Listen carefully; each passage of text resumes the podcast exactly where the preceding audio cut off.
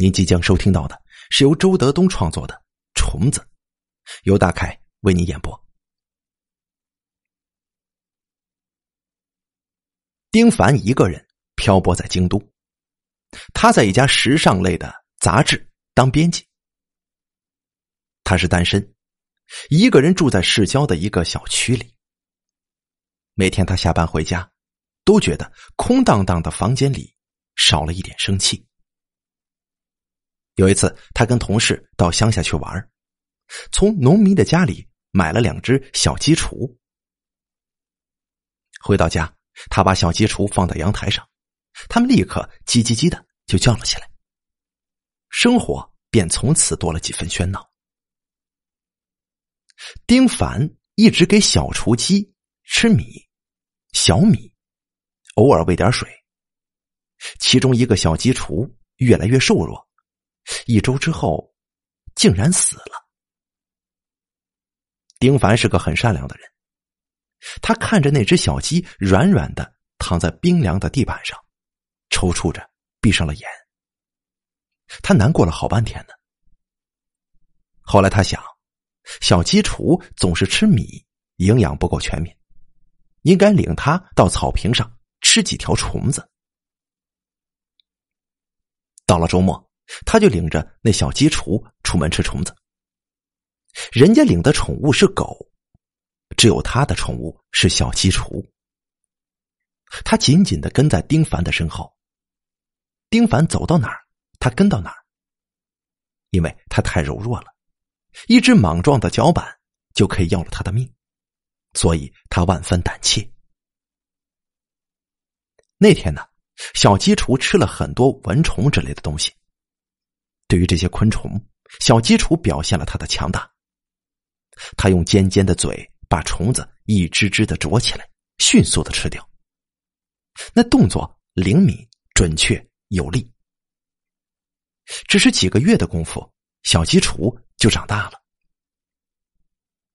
这一天，丁凡下班坐公共汽车回家。他下车的地方离小区大门还有半站路，步行。这个时候已经是黄昏了，水泥路平展展，驼红色的夕阳光稠稠的铺在上面。除了丁凡，四周没有一个人。路的两旁是齐腰深的荒草。小区里的草坪当然不一样了，有人浇水、修剪、喷药，看上去像是绿茸茸的地毯一样。突然，丁凡停下了脚步。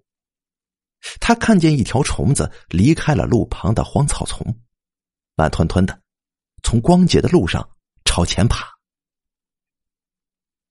丁凡第一次见到这种长相的虫子，它通体草绿色，如果潜伏在草丛当中，我想任何人都发现不了它。它像是小指一样大，圆滚滚的，全身没有骨头。它有无数的草绿色的脚。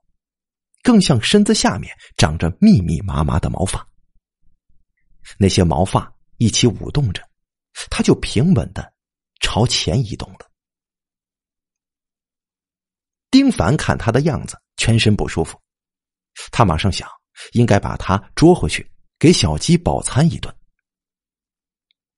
于是他掏出身份证，放在虫子前面，然后用一支圆珠笔把它拨拉到身份证上。端起来，迅速朝家里走。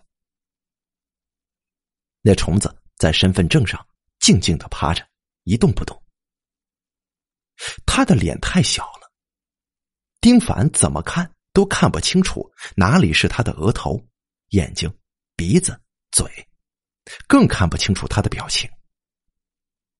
但是，丁凡明显能够感觉到，他正在冷冷的盯着自己的眼睛呢。快到家门口的时候，那条虫子突然爬到身份证的边缘，猛地把身子伸得直挺挺的，大半截身子都处在悬空的状态当中了。接着，他那抻得直挺挺的身子猛地调转了方向，盯着丁凡，而且他在转动当中碰到了丁凡的手，那种感觉软软的、胖胖的、凉凉的、肉肉的、毛毛的。丁凡一哆嗦，一下子把手上的身份证跟虫子都甩掉了。那虫子掉到地上之后，开始朝草坪里爬。丁凡蹲下身子，又把它捉起来，然后迅速的走进家门。回了家，他把那虫子放在阳台的地板上，引逗小鸡来吃它。小鸡走过来，围着他转了几圈，似乎不太敢下口。终于，他用尖尖的嘴试着去啄那条虫子，那条虫子立刻紧紧的缩成一团。小鸡的胆子大了起来，他把那虫子叼起来，甩下去，再叼起来，再甩下去。这样重复很多次之后，他竟然没有啄破那条虫子的皮肤。丁凡觉得，那条虫子尽管蜷缩着身子，但是他那看不见的深藏的眼睛，则是一直冷冷的盯着丁凡的眼睛呢。最后，小七放了他，咯咯的叫着，跑开了。他跑到阳台的一角，回过头来，眨着眼睛看。丁凡怎么叫他，他都不过来了，似乎很是惊恐。丁凡很沮丧。接下来，他想把这条虫子扔到阳台外的草坪里。又一想，这样一个讨厌的东西活在世上，太多余了。于是心中。就生出了一种暴力的欲望。他跑进房间，拿出一把锋利的刀子，来到那条虫子前，蹲下来，咬咬牙，拦腰就切了下去。可是他竟然没有切断它。那条虫子好像感觉到了疼，它保持着一个圆圈的形状，却猛地翻卷了三百六十度。它不会叫。在虫子的翻卷当中，丁凡看到了他的肚子。其实啊，他没看见他的肚子，因为他的身下是密密麻麻的像毛发一样的腿。那些腿深不可测，一起舞动着。丁凡的心一冷。尽管他的身子看起来很娇嫩，可是切他的时候，感觉却很坚韧。像是极具韧性的胶皮，他实在不想跟他打交道了。他决定把他扔到马桶里给冲掉。于是他把卷成一团的虫子拨拉到身份证上，来到厕所甩进马桶。那条虫子落到了水中，立即弹直了身子，漂在水面上。密密麻麻的腿在水里滑动。他的头一直朝着丁凡的方向。丁凡明显觉得他在盯着自己。丁凡已经不愿意再看他了，一按水开关，强大的水流哗哗哗的冲了过去，那虫子转眼就无影无踪了。那管道里无比的黑暗，固若金汤，千回百转，万劫不复。那条虫子在被冲下去之前，丁凡感觉到他的眼睛啊，他可能有一只或者好几只眼睛。他用这些眼睛正在冷冷的看着丁凡呢，就像一个死囚犯在被砍头的一瞬间看刽子手的那种眼神。那条虫子就这样消失了。不久之后，有一个男人。突然出现在了丁凡的生活当中，大家都叫他小贾，是个自由摄影师。丁凡负责经典家居栏目，文章需要配发高品质的照片，因此他采访的时候总要带上摄影师。就这样，通过一个画家朋友，他跟小贾认识了。那个画家朋友是女性，是个很浪漫的人。据他说，这个小贾是个摄影奇才。沉默寡言的小贾始终没答应丁凡拍片子的事他只说有机会的话可以跟他去看看。他强调了，如果他没有感觉的话，是绝对不会拍的。小贾今年三十多岁了，没结婚，他长得很瘦小，脸色苍白，胡子稀稀拉拉，经常不剃。那个画家朋友说，小贾对那种豪华的房舍跟家具肯定是不感兴趣的。他喜欢的大多数都是一些自然的静物，比如一棵树的布局、高高的草、枯枝败叶、收割之后的庄稼等等等等。可是丁凡一直没有见过他的任何作品，难道这就是所谓的高人不露相吗？小贾的性格果然很孤僻，极少说话，常常一个人凝视着一个地方发呆。好像总有什么心事。一次，丁凡来到他的身旁，顺着他纹丝不动的目光看过去，那是一面白色的墙，连一粒灰尘都没有。也许搞艺术的人都是这样的吧。有一天，丁凡跟那个画家朋友一起吃饭，也约了小贾。吃饭之后，丁凡讲起了那条绿色的虫子。当丁凡讲到他突然翻卷三百六十度的时候，那个画家朋友吓得惊叫起来，连声说道：“哎呀，你你别讲了，我从小就害怕虫子，今天晚上我肯定做噩梦呢。”小贾冷冷的坐在丁凡的另一侧，看着眼前的茶杯，好像没听见一样。啊，好了好了，呃，我不讲了，我不讲了还不行吗？丁凡笑着说：“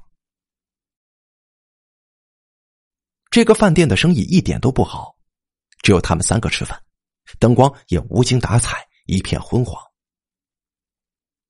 正吃饭的时候，他们身后突然传来一只尖利的鸡叫声。小贾好像是受到了巨大的惊吓，他猛地哆嗦了一下。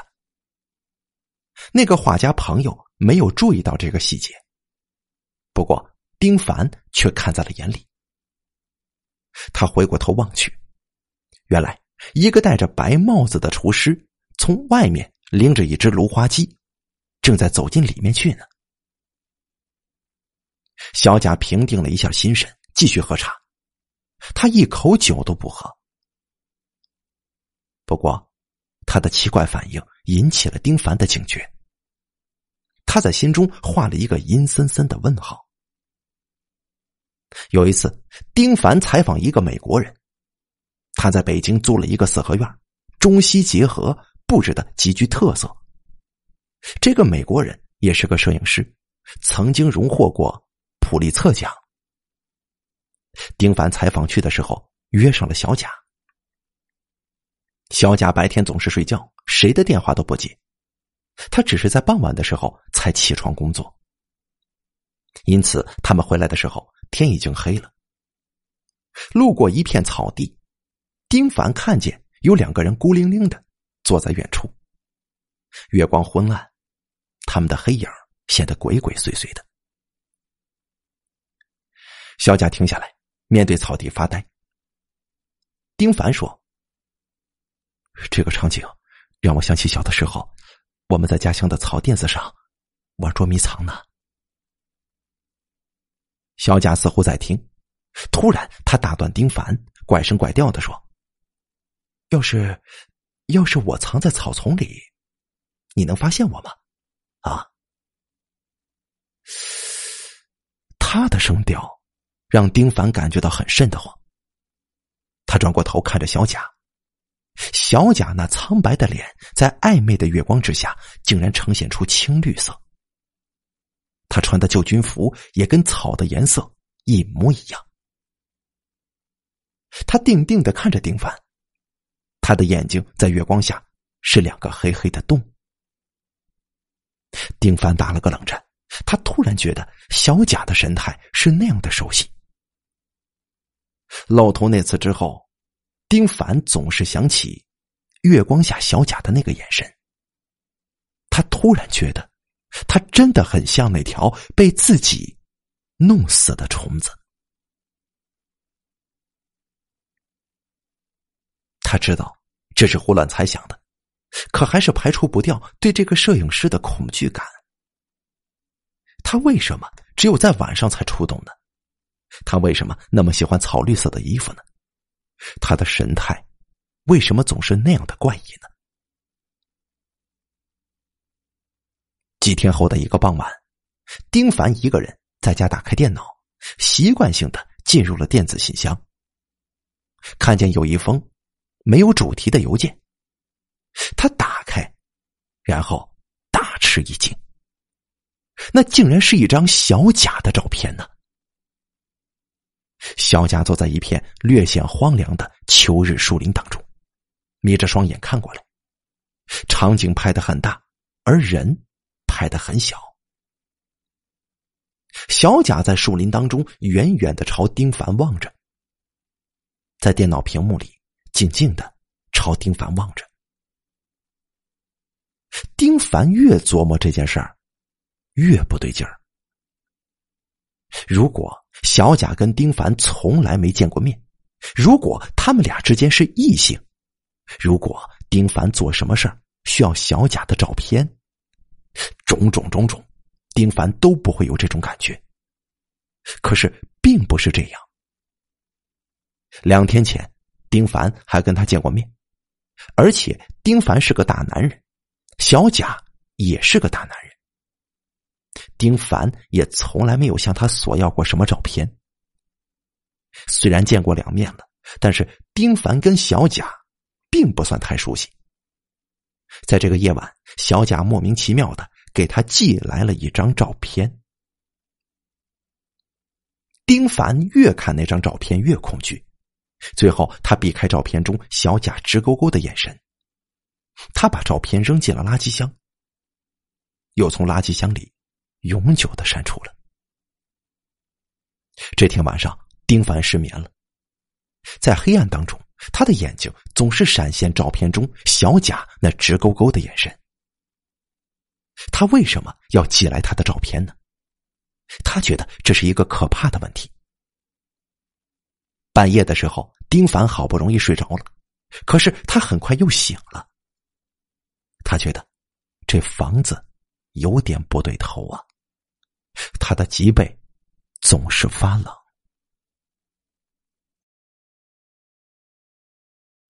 他打开灯，四处看了看，房子里一切正常。就在他要关掉灯的时候，他突然感觉到门下的缝隙间好像有一双眼睛。他定睛看去，竟然看见了一条。草绿色的虫子，就是他曾经杀死的那种。他毛烘烘的腿在身下缓慢的舞动着，脸部朝着丁凡，直勾勾的看着他的双眼。丁凡全身的汗毛都竖起来了。他是被冲进马桶的那条虫子，还是另外一条呢？他来干什么？来复仇吗？丁凡哆哆嗦嗦的下了床，拿起扫帚想把他赶走，可是他刚走近他，他就慢腾腾的从门缝离开了，消失在了黑暗的楼道里。丁凡愣愣的站了好长时间，才回到床上。他睡不着了，翻来覆去一直在回想着那条诡秘的虫子，他的心砰砰的跳个不停。第二天上午跟下午，丁凡给小贾打过两个电话，都没有人接。天黑之后，他又给他打电话，想了很久，终于被他接了起来。喂，小贾，昨天晚上你是不是给我发了一封邮件呢？没有啊。小贾的口气有点冷。丁凡愣了愣，那那是怎么回事呢？我昨天收到了一封邮件，里面有你的照片呢。这怎么可能？我从来不给人寄照片的。哦，是这样啊，那那可能是有人在开玩笑吧？啊，也许是吧。丁凡放下电话，越想越不明白。每次丁凡下班回家，走到小区外面，他一定走在水泥路的中央。他不停的看两旁的荒草，他猜测那里面一定隐藏着无数条那种虫子，全身一阵阵发冷。这一天，他回到家，又习惯的打开电脑，进到邮箱里。他再一次看见了一封没有任何主题的信件。他打开，竟然又是小贾的照片。这一次，照片中的小贾逼近了。整个照片只是他的一张苍白的脸，胡子稀稀拉拉，十分的清晰。他直勾勾的盯着丁凡的眼睛，近在咫尺呢。啊！丁凡倒吸一口冷气，急忙把照片就删除了。他的心又乱了起来。关了灯之后，他又失眠了。他在苦苦的思索：“我的天哪，这这个怪人到底有什么目的呢？”直到后半夜，丁凡才迷迷糊糊的进入梦乡当中。突然。他感觉到耳朵旁有一个肉乎乎的东西，他打了个激灵，猛地坐起来，打开灯，他差点被吓晕呢。又一条草绿色的虫子出现了，他已经爬到了他的床上，正朝他的耳朵眼儿里面钻呢。他的肉分明已经触摸到了那毛烘烘的腿呀。此刻，在明晃晃的灯光之下，那条虫子的身子一动不动，只有毛烘烘的脚在原地慢腾腾的舞动着。他的脸朝着丁凡，好像直勾勾的看着他。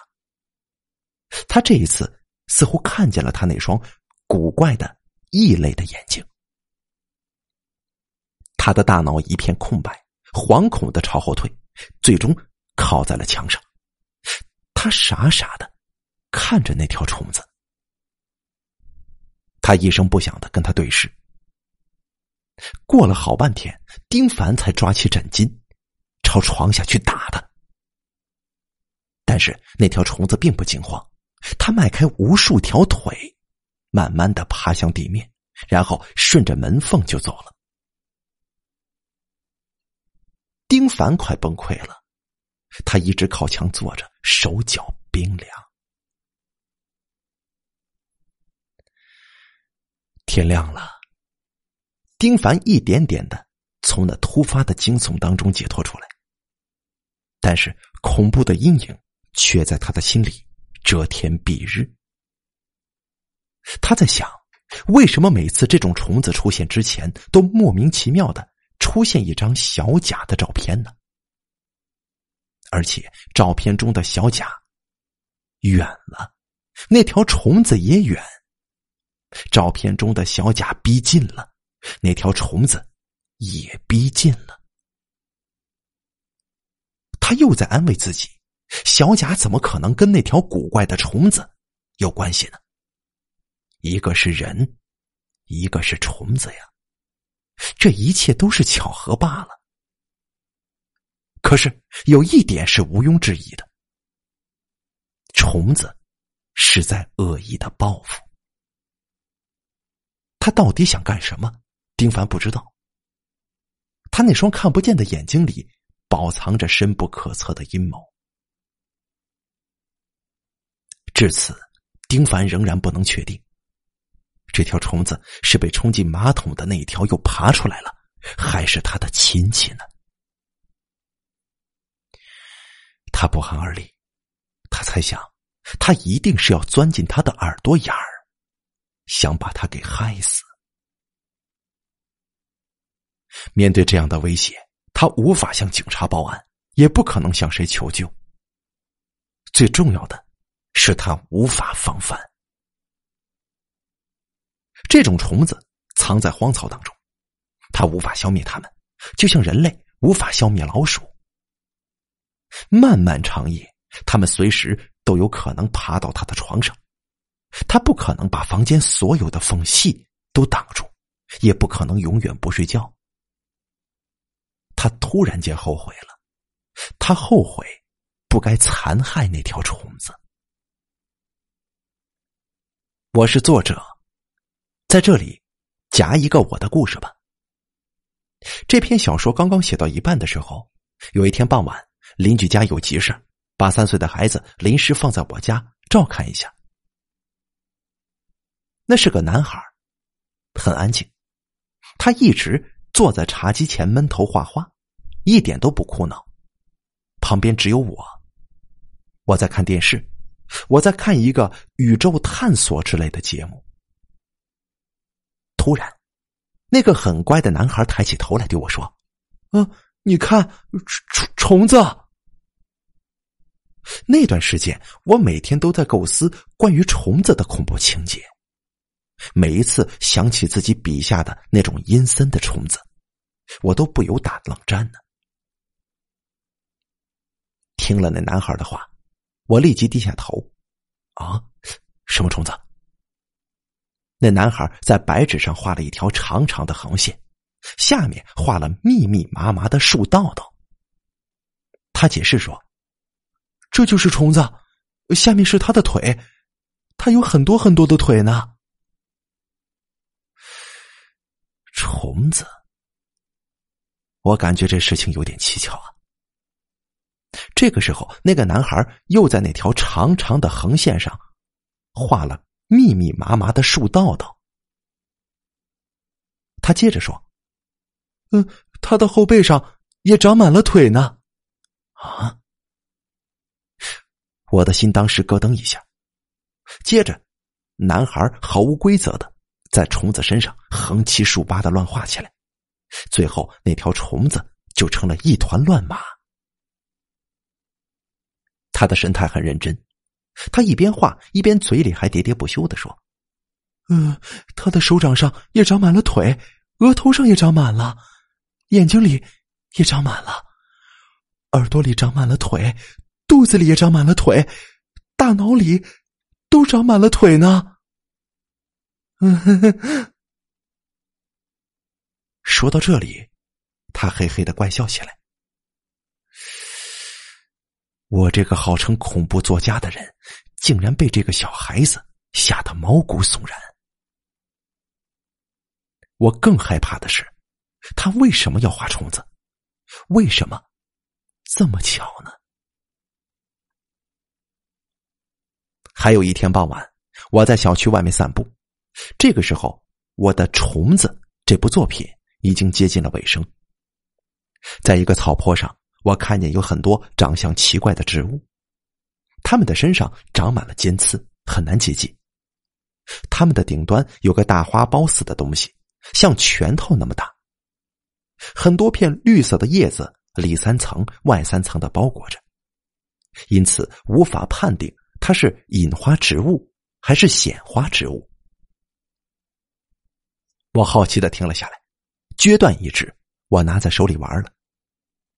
我一边走一边撕掉那绿色的叶子，一片，一片，到了最后一层，我一下子惊呆了。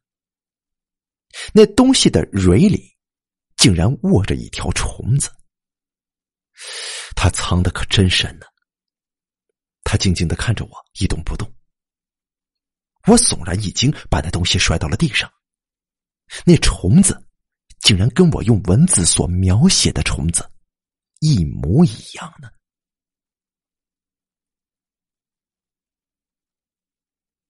听众朋友，你会以为我以前就见过这种虫子，对吧？然后才产生出灵感的？我告诉你，不是的。你还会怀疑我是在故意编造，为了增加这个故事的恐怖？也不是的，我骗你。我就不是人。接下来天冷了，我发现有一些蚊子之类的昆虫受不了寒冷，钻进温暖的房子里来，趴在天棚上或者窗框上纹丝不动。一天深夜，我正在写这篇虫子，竟然看到一条虫子从电脑后面慢腾腾的爬到显示器上来。它就是前不久我见过的。那种虫子。好了，闲扯到此结束，我接着写故事。从此，丁凡每一次睡觉之前都用棉球把自己的耳朵眼儿塞得严严实实的。又过了一些日子，小贾的照片没有出现，那条虫子也没有再出现了。丁凡松了一口气。这段时间，丁凡要交稿子了，可是他没有采访到合适的房子。他突然想起那个画家朋友，就给他打电话，问他：“喂，你有没有什么线索呀？”他想了半天，也没想起什么线索来。他突然想起了什么，问道：“哎，呃，那小贾的房子你看过吗？”“我没有啊。”“他的房子呀，太另类了，你为什么不去采访他一下呢？”“啊，他的房子在哪儿啊？”在天渊呢。天渊在哪儿？在远郊，开车要走两个多小时呢。他在那的一个村子买了一块地，造了一栋房子，挺特别的，我见过的。黄昏时分，丁凡跟小贾联系上了。小贾听了丁凡的话，静静的说：“你来吧。”丁凡坐出租车赶到那个村子的时候，天已经黑了。那房子竟然孤零零的坐落于野外，离村子有三里远。他高墙高坎，重门重锁，还有几条凶狠的狼狗看护着。他的四周是荒草，没有人修剪，显得很是荒凉。那房子里只有小贾一个人。进了门，丁凡第一个感觉就是，这个房子有点冷飕飕的。它很高，像是一个庙堂，没有一丝暖色。棚顶、墙壁、地面都是暗暗的青色，而且高处没有吊灯，灯都在低处，光射到上方去了。小贾说：“你看吧。”随便看，然后他就坐到一旁的沙发上，静静的看着他。丁凡突然又感觉他的神态十分的熟悉。哎呀，有病啊！他骂自己。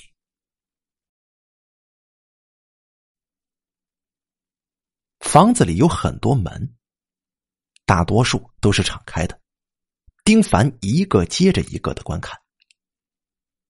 他没看见卧室、厨房、书房，甚至都没有看到卫生间。那些房子好像都是摄影工作室，放着一些稀奇古怪的器材。有一扇门紧紧的闭着。丁凡走到这扇门前，回头见小贾正死死的盯着他，他的心里有点害怕那种眼神。他强作笑脸：“啊，嗯。”这是什么房子呀？小贾说：“你别碰那扇门。”哦哦。丁凡感觉到身上发冷，说道：“对不起啊，不方便的话，我就不看了啊。”不过小贾突然怪怪的笑了起来，其实也没什么，没什么。丁凡看着他。小贾停了停，继续说：“那里面呢，都是我的摄影作品。”丁凡说：“哦，我还没有欣赏过你的大作呢，应该看一看呢。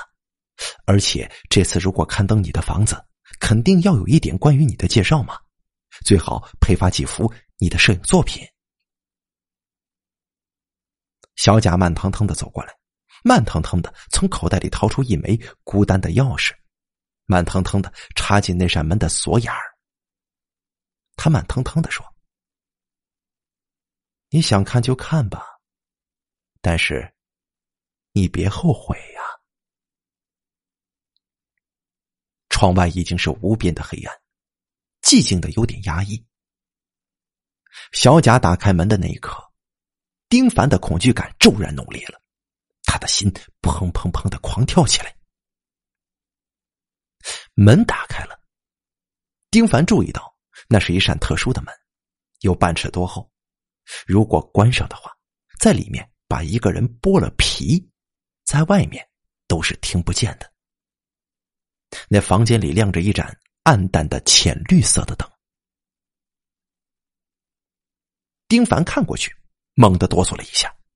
那个房间很狭长，两面的墙壁上、棚顶上、地板上都贴满了照片，那竟然都是小贾的照片呢。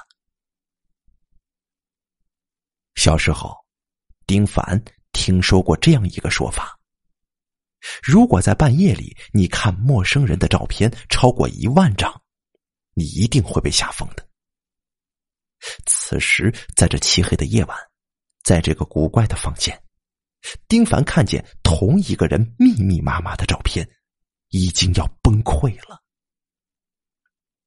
照片多的数不过来，没有一张是重复的，只是，只是小贾的表情都是一样的，就是那么直勾勾的看着镜头。丁凡扶着门框，深深的吸了一口气，尽量平静的说：“啊，你。”你拍了这么多照片呢？小贾在一旁看着他，静静的说：“我的作品拍的都是我自己。那那有多少张啊？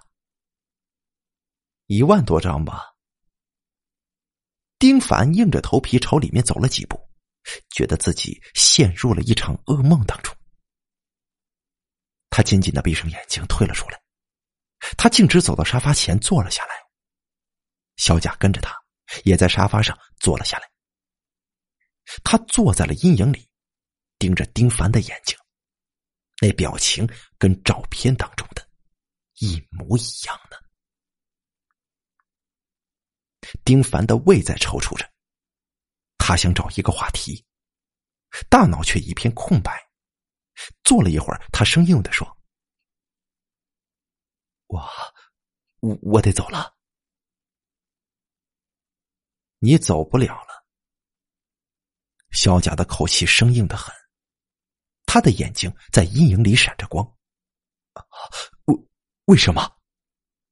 丁凡打了个寒颤。小贾笑了笑说：“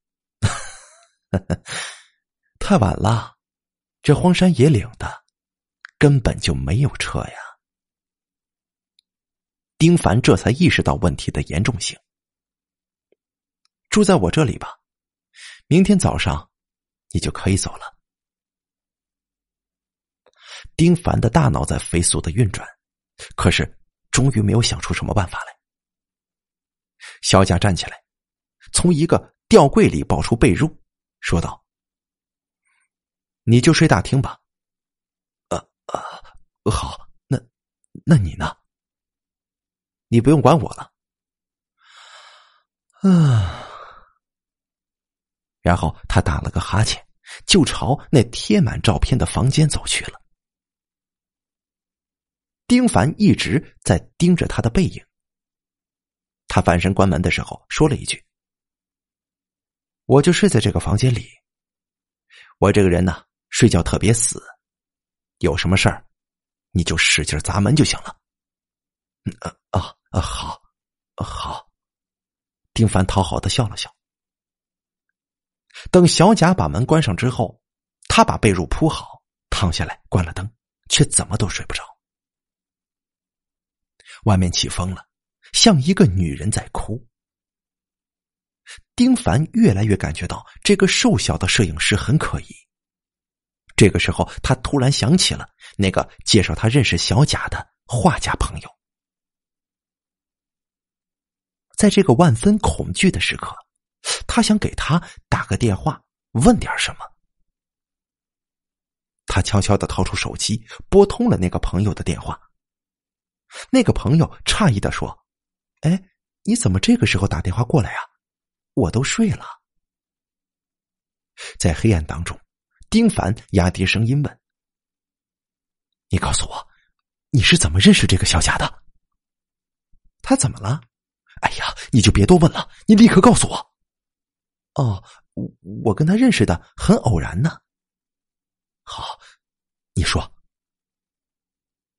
是这样的，有一天黄昏，我一个人走在回家的路上，我的纱巾被风吹跑了，我就追呀。当时有个人正坐在草丛里看夕阳呢，那纱巾就落在了他的身旁，他帮我抓住了他。后来我知道他叫小贾，是搞摄影的。什么？又是草丛？丁凡的心好像跌进了万丈深渊。这个时候，丁凡听见那个装满照片的房间似乎有了动静他说道：“好了，我知道了，就这样吧。”没等那个画家朋友说话，他就把电话给挂了。他把被子朝头上拉了拉，那个声音又没了。丁凡所有的精力都集中在那扇大门上，风越来越大，整个世界都动荡不安了。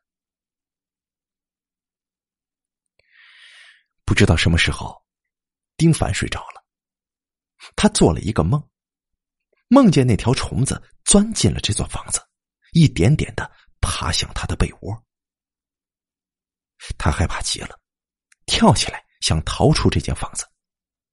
突然想到小贾还在房子里呢，就朝他大声喊：“小贾，快跑啊！”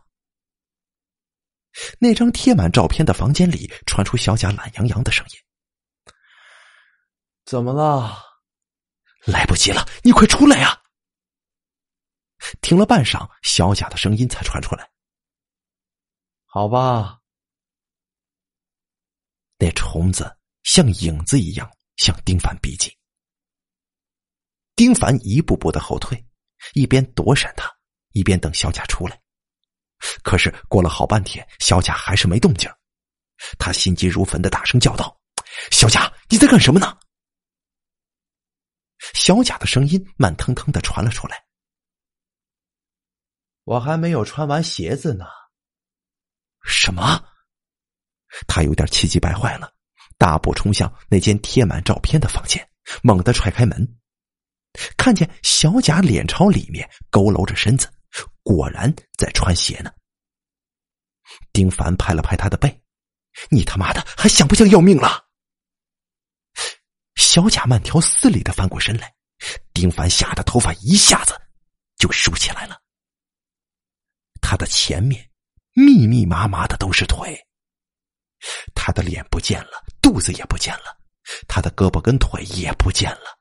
整个人就像是一只毛刷子，那些腿慢慢的舞动着。丁凡惊出之极，一下子就醒了。他出了一身的冷汗，他的眼睛死死的盯着小贾的门。那扇门在暗淡的夜色当中，像一张没有五官的脸。他越来越感觉到这房子有些不对头啊！这个大厅里似乎不是只有他一个活物。他猛然想起来，那天他收到这个摄影师的一张照片，夜里就爬来了一条虫子。几天之后，他又收到了这个摄影师的一张照片，于是夜里又爬来了一条虫子。而今天，他看见了这个摄影师。数不清的照片，他打个冷战，伸手打开灯，目瞪口呆。暗青色的房子里，爬满了那种草绿色的虫子。他的被子上、褥子上、枕头上都是虫子，那密密麻麻的腿都在慢腾腾的舞动着。突然。他明显的感觉到有一条毛烘烘的虫子已经快速的钻进了耳朵眼里，啊！他惊恐万分，伸手用力的往里抠，可是已经晚了。他摸到他的头发上、脖颈上、肩膀上，到处都趴着那种绿色的虫子。接着，他的脑袋里一阵阵剧烈的疼痛，他疼得一下子就跌倒在地，一边翻滚一边惨叫。那些虫子并不朝柔软的地方钻，而是像橡皮擦铅笔一样，专门吞食坚硬的骨头。他走过的地方，骨头就变成了粉末；他越吃越厉害，在丁凡的体内行走的速度也是越来越快。丁凡又像是油锅里的鱼一样给弹起来了，嚎叫着在房间里狂奔着，他的头不停的撞击在坚硬的墙上，